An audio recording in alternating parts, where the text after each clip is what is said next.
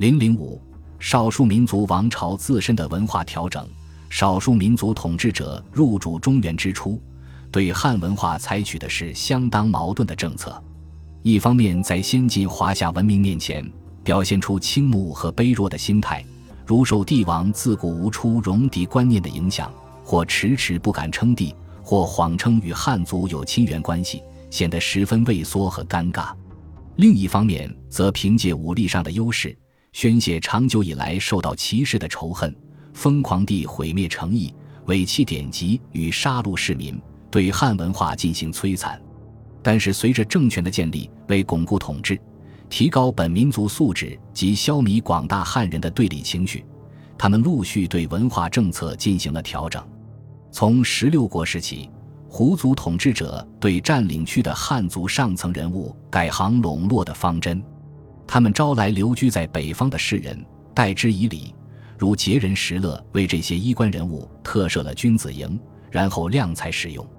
以后前秦、前燕等政权中都聚集着大量的汉族士大夫。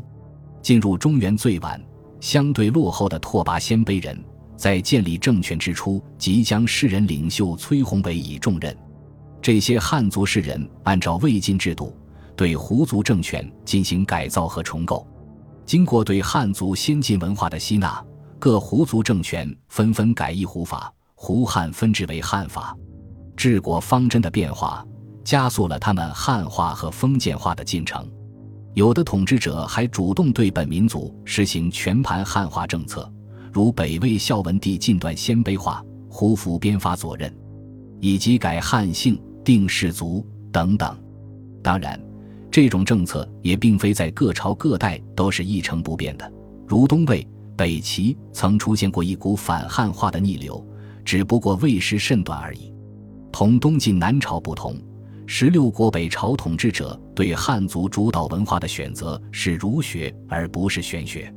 永嘉之乱后，盛行于经络地区的玄学随南渡名士转移到南方，保留在河北、河西地区的主流文化是以正玄为宗的儒学，而玄风几成绝响。因此，在北方给胡人影响最大的先进文化，首推儒学。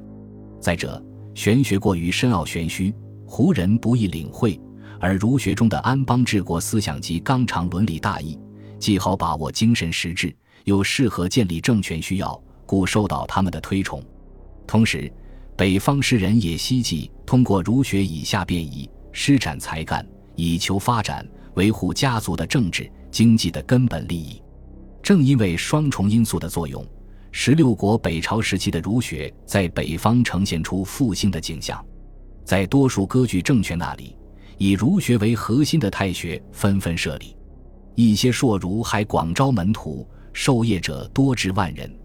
随着时间的推移，先后在辽西、邺城、长安、洛阳、河西等地，形成了以儒学为主体的多个区域性文化中心。北魏统一北方后。这些文化以支流的形式先后汇聚到平城和洛阳，为以后儒学的全面复兴创造了条件。